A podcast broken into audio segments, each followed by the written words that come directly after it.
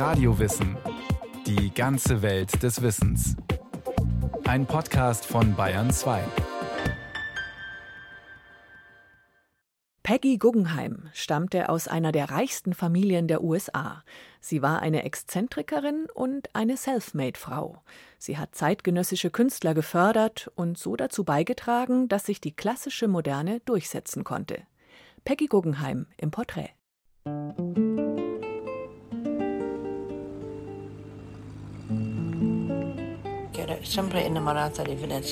Ich habe Venedig immer geliebt. Schon als ich das erste Mal dort war, 1921, habe ich mich in diese Stadt verliebt und wollte hier leben.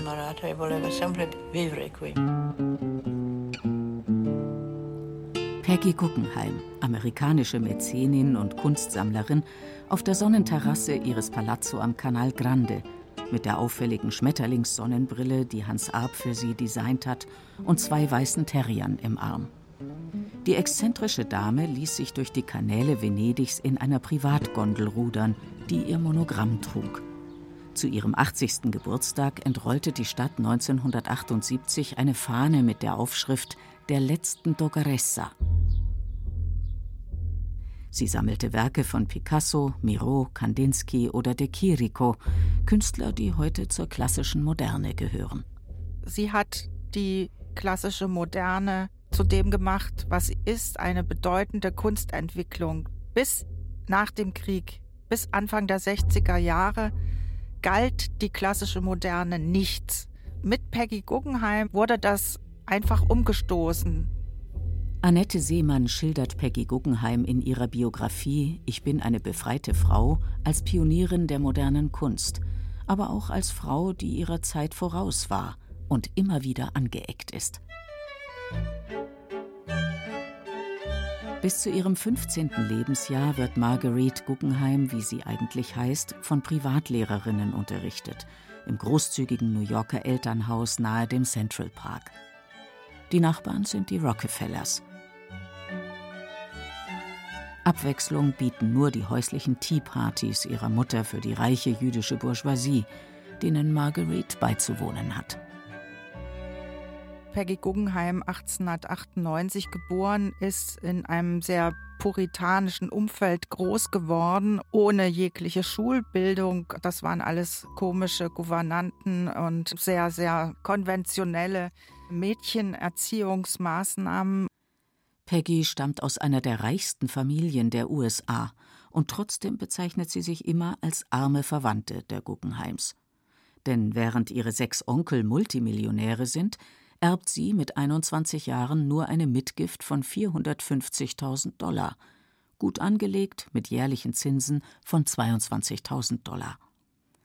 In den 50er Jahren beträgt ihr Vermögen dann aber bereits 2,5 Millionen Euro. Dazu kommt der stetig steigende Wert ihrer Kunstsammlung. Kunst spielt schon früh eine große Rolle in der Familie. I was taken to museums and, and traveled around the world to see things meine Eltern gingen mit mir in Museen und reisten in der ganzen Welt herum, um Kunst mit großer Intensität zu erleben. Ich mochte am liebsten die italienische Renaissancekunst. Als ich noch ganz jung war, reiste ich nach Italien, zu vielen Museen und kleinen Städten, und ich bemühte mich, alle Meisterwerke Italiens kennenzulernen.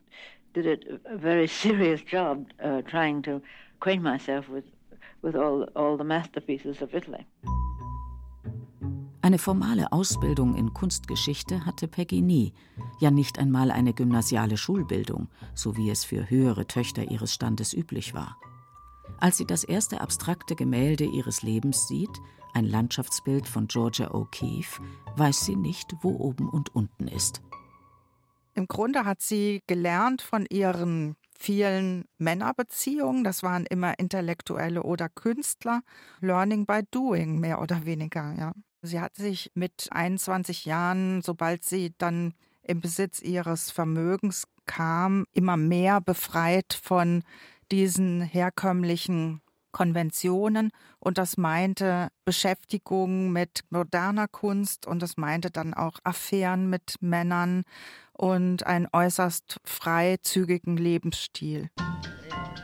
Ich kümmerte mich nie darum, was jemand dachte. Ich war eine befreite Frau, sagt Peggy Guggenheim in einem Interview. Als junge Frau jobbt sie unentgeltlich in der Buchhandlung Sunwise Turn ihres Cousins in New York. Dort lernt sie Intellektuelle kennen, mit denen sie ein Leben lang befreundet sein wird. Unter anderem die Schriftstellerin Juna Barnes und Laurence Wey, den König der Bohemiens, dessen blonde Haare so wunderbar im Wind flatterten, wie sie in ihren Memoiren schreibt.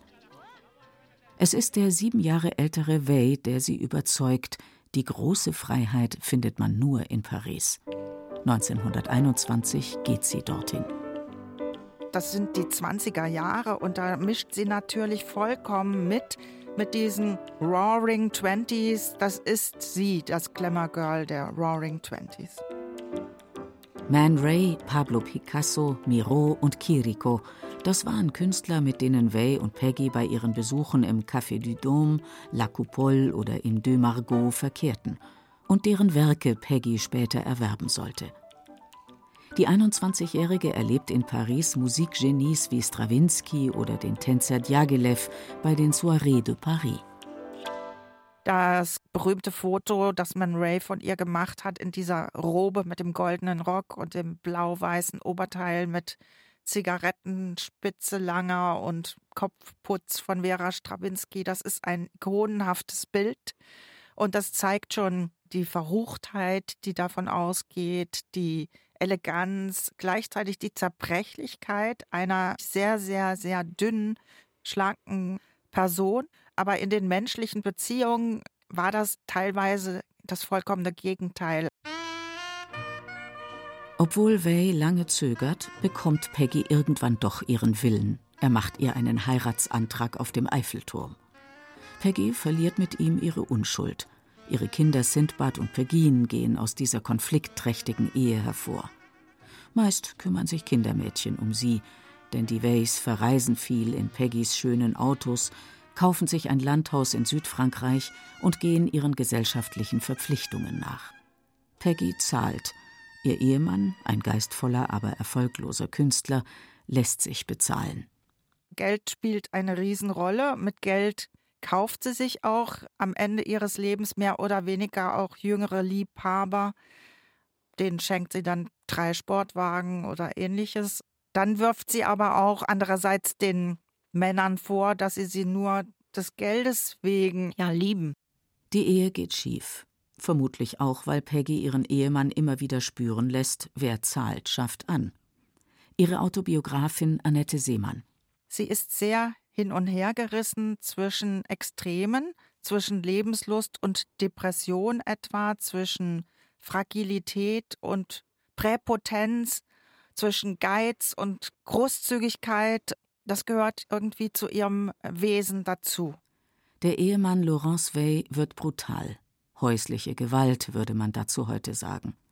Trinkt er zu viel, zieht er seine Frau an den Haaren, schlägt sie oder drückt sie unter Wasser. Nach ihrer Trennung von Laurence Wey geht Peggy mit ihrem neuen Freund John Holmes nach England.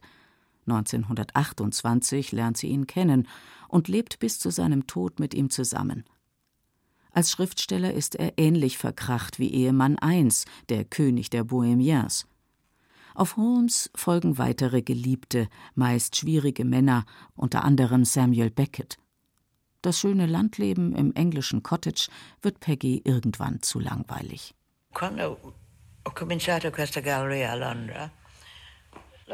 Als ich meine Galerie in London eröffnete, tat ich das, um etwas zu tun zu haben. Meine Kinder waren in der Schule. Ich war allein zu Hause. Da wollte ich was Interessantes machen. Eine Freundin schlug mir vor, entweder einen Verlag zu eröffnen oder eine Galerie. Ich sagte, ein Verlag ist zu teuer. Ich eröffne eine Galerie.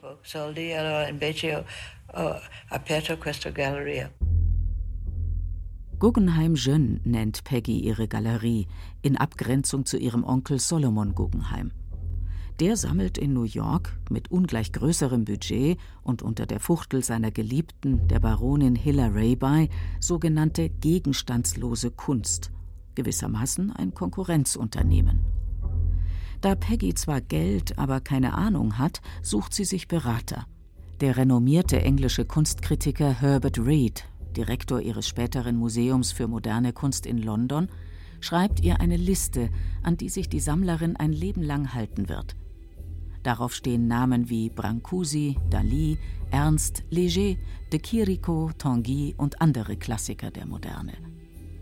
Der bestens vernetzte surrealistische Künstler Marcel Duchamp gibt Peggy einen Crashkurs in moderner Kunst. Er war ein wunderbarer Mensch. Er hat alles für meine Bildung getan. Ich wusste nichts, als ich die Galerie in London eröffnete. Ich musste erst lernen, abstrakte Kunst von surrealistischer zu unterscheiden. Er hat mir alles gezeigt. Aber der Zweite Weltkrieg setzt ihren Museumsplänen in London ein Ende. Peggy Guggenheim geht zurück nach Paris, um in der Nähe ihres Ex-Manns Laurence Way und ihrer Kinder zu sein. Nach ihrer Trennung hatte sie das Sorgerecht für ihren Sohn ihrem Ex-Mann überlassen. Sie nimmt sich vor, die Kriegszeiten dafür zu nutzen, ihre Sammlung zu erweitern. Getreu der Regel ihres Großvaters Meyer Guggenheim, in große Geschäfte dann einzusteigen, wenn andere daran kein Interesse haben. Ich zog nach Paris und kaufte alle Bilder, die auf einer Liste von Herbert Reed standen. Jeden Tag kaufte ich ein Bild. Annette Seemann nennt das entsprechende Kapitel in ihrer Biografie Das Leben als Kriegsgewinnlerin. Unter den Nazis hieß es ja entartete Kunst und diese moderne Kunst galt insgesamt als entartet, ja. Egal ob der Künstler Jude war oder nicht. Und all diese Künstler waren extrem gefährdet und so hat sie eine große Auswahl gehabt an zeitgenössischen Künstlern und Kunst. Was sollten diese Menschen denn machen? Die haben die Kunst verkauft und dann natürlich unter Wert in dieser Situation. Mehr als 10.000 Dollar pro Werk will sie nicht ausgeben. Meist bekommt sie die Kunstwerke viel billiger. Als erstes Stück erwirbt die Sammlerin für 3000 Dollar Hans Arps kleine Statue Kopf und Muschel. Sie ist begeistert von abstrakter Kunst, will Künstler fördern und ihre Werke besitzen. Peggy ist im Kaufrausch. Die Gefahr der Nationalsozialisten im besetzten Frankreich scheint die amerikanische Jüdin zu unterschätzen. Sie rettet Kunstwerke und setzt ihr eigenes Leben aufs Spiel. Erst drei Tage vor dem Einmarsch der Nazis in Paris flieht Peggy Guggenheim nach Südfrankreich. Knapp entgeht sie in ihrem Hotel in Marseille einer Polizeirazzia. Wie der Künstler Max Ernst es ihr empfohlen hat, leugnet sie, Jüdin zu sein und pocht auf ihre amerikanische Staatsbürgerschaft. Als sie sich bei der Hotelmanagerin über den unangenehmen Besuch beschwert, antwortet diese: »Och, das ist nicht so schlimm, Madame, Sie sammeln nur die Juden ein. Das ist eindeutig so, dass sie unglaubliche Nerven besaß, denn sie war ja selbst Jüdin und hätte auch je lieber, je eher Frankreich verlassen müssen, zumal sie ihre Kinder ja auch hatte.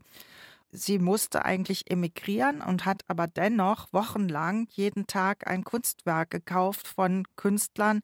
Peggy Guggenheim versucht, ihre Werke dem Louvre anzuvertrauen, um sie vor den Nazis zu retten. Doch der Museumsdirektor hält die Gemälde und Plastiken nicht für Kunst und damit auch nicht für schützenswert. Im Frühjahr 1941 verlässt die Sammlung endlich Europa per Schiff, getarnt als Haushaltsgegenstände. Peggy selbst steigt mit ihren Kindern Sindbad und Pegin und Ex-Mann Laurence Way samt neuer Lebensgefährtin am 13. Juli 1941 ins Flugzeug nach New York. Außerdem finanziert sie dem Surrealisten André Breton mit seiner Familie die Reise. Schließlich kommt noch Max Ernst mit, der sie dafür mit seinen Bildern bezahlt und den sie 1941 heiratet. Seit dem Eintritt der USA in den Krieg gilt Max Ernst als feindlicher Deutscher. Er wird mehrmals vom FBI verhört. Für Peggy ist es eine Hochzeit aus Liebe, für Max eine Vorsichtsmaßnahme, um nicht zurück nach Europa geschickt zu werden. In ihrer Autobiografie nennt Peggy drei Gründe, Max zu lieben, weil er schön, ein guter Maler und so berühmt ist. Samuel Beckett sagte, es sei meine moralische Pflicht, Künstler zu unterstützen. Wenn man die Möglichkeiten hat, sollte man lebende Künstler unterstützen, nicht tote Künstler. Ich wollte jungen Leuten helfen, bekannt zu werden. Sie sollten ihre Werke auf den Markt bringen und verkaufen können. In ihrer Heimatstadt New York hat die Guggenheim-Erbin dazu Gelegenheit. Am 20. Oktober 1942 eröffnet sie ihre Galerie The Art of This Century, bald ein Ort der Begegnung für zeitgenössische Maler aus Europa und Amerika. Peggy trägt zur Vernissage ein langes weißes Abendkleid, einen Ohrring von Yves Tanguy und einen von Alexander Calder. Damit zeigt sie, dass sie sich sowohl für surrealistische als auch für abstrakte Kunst einsetzt. Das Zusammenleben mit Max Ernst gestaltet sich schwierig. Der Maler ist untreu. Außerdem beteiligt er sich trotz erfolgreicher Verkäufe seiner Bilder nicht an den Haushaltsausgaben. Schließlich verlässt er Peggy wegen einer jüngeren Malerin. Ganz bestimmt spielte Geld eine Rolle in der Beziehungsstruktur. Die Tatsache, dass sie immer wieder den Männern auch vorwarf, dass sie sie aushält, das haben die Männer ihr auch nicht verziehen, zumal sie den Männern immer ausgeredet hat, einer Geldarbeitstätigkeit nachzugehen. Häufig begehrt die Mäzenin die Künstler, die sie fördert, auch als Liebhaber. Nur bei ihrer größten Entdeckung klappt das nicht. Bei Jackson Pollock, der später einer der wichtigsten Maler der amerikanischen Moderne werden soll. Der Vertreter des abstrakten Expressionismus und notorische Alkoholiker ist zu betrunken für ein Techtelmechtel. Als Pollock Peggy als Künstler ans Herz gelegt wird, arbeitet er noch als Schreiner im Museum ihres Onkels Solomon und zimmert dort Bilderrahmen. Anfangs ist sich die Chefin von The Art of This Century keineswegs sicher über das neue Jahrhundertgenie. Als Pollock sich mit einem wilden, kraftvollen Action-Painting-Bild für ihre Ausstellung über radikal neue Kunst aus Amerika bewirbt, fragt sie ihren Berater, den abstrakten Maler Pete Mondrian, ganz schön furchtbar, nicht? Erst als ihr drei Kunstkenner zureden, rührt sie die Werbetrommel für ihren neuen Schützling. Sie organisiert Ausstellungen und bietet ihm schließlich einen Vertrag an. Pollock soll 150 Dollar im Monat bekommen, damit er in Ruhe malen kann. Dafür erhält sie eine Verkaufsbeteiligung. Oder die Bilder. Niemals hätte sie damals angesichts des schleppenden Verkaufserfolgs damit gerechnet, dass ein echter Pollock einmal Höchstpreise erzielen würde und in ihrer Autobiografie bezeichnet sie es als ihren größten Fehler, zu viele von Pollocks Bildern verschenkt zu haben. Ich habe nicht daran gedacht, sie zu verkaufen, als ich die Kunstwerke erwarb. Ich war geschockt, als ich erfuhr, welchen Wert die Werke hatten, die ich gekauft hatte. Ich empfand eine große Verantwortung, sie in meinem Haus zu hüten und war verblüfft, als der Preis immer höher stieg. Es ging mir nie darum, ein Investment zu machen.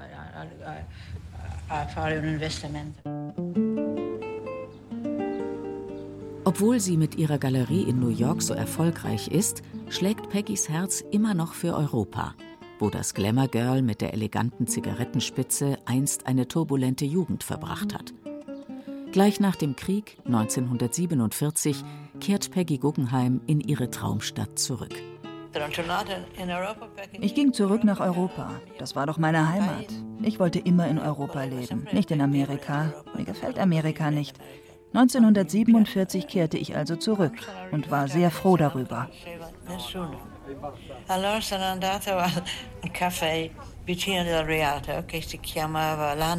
Als ich nach Venedig kam, kannte ich niemanden. Ich ging in ein Café bei der Rialto-Brücke. Es hieß Angelo. Da fragte ich, wo finde ich die Künstler von Venedig? Der Besitzer schrieb mir einen Zettel. Du musst ins andere Angelo gehen. Dort findest du San Tommaso und die anderen. San Tommaso Vedova, loro sono sempre state buoni amici. Nach Venedig kommt Peggy Guggenheim allein. Die inzwischen 49-Jährige bringt ihre Kunstsammlung mit und beginnt wieder von vorn. Die Kunstwelt nach dem Krieg ist allerdings nicht mehr so ganz nach ihrem Geschmack. Heute ist alles so organisiert und kommerziell. Es ist ein großes Geschäft. Es ist nicht mehr das, was es war. Peggy taucht ein in die italienische Kunstszene. Die aktuellen Maler begeistern sie allerdings nicht wirklich. Kein Wunder, Italien war während Mussolinis Diktatur von zeitgenössischer Kunst fast völlig abgeschnitten. Sie leistet also Aufbauhilfe.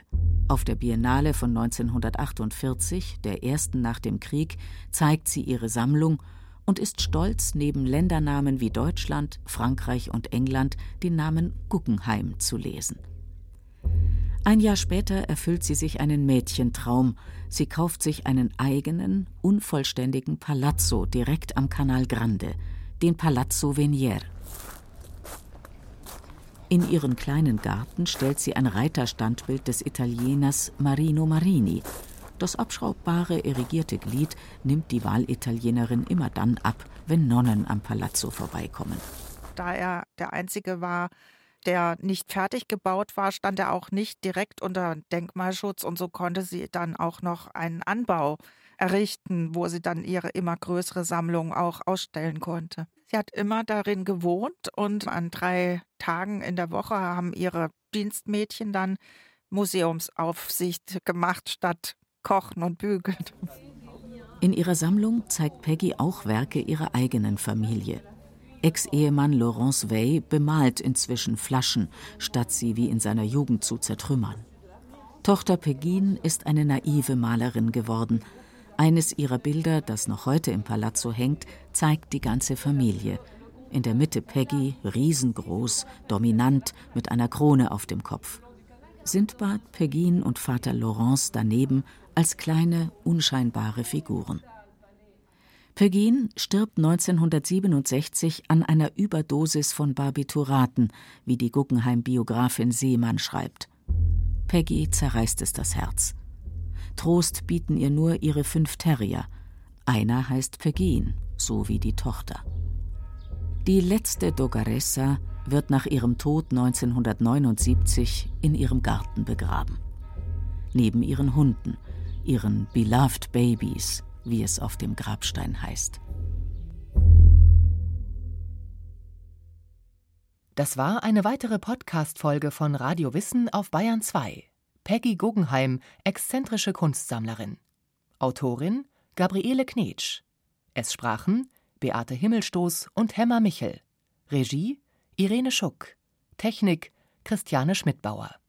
Die Redaktion hatte Susanne Pölchau.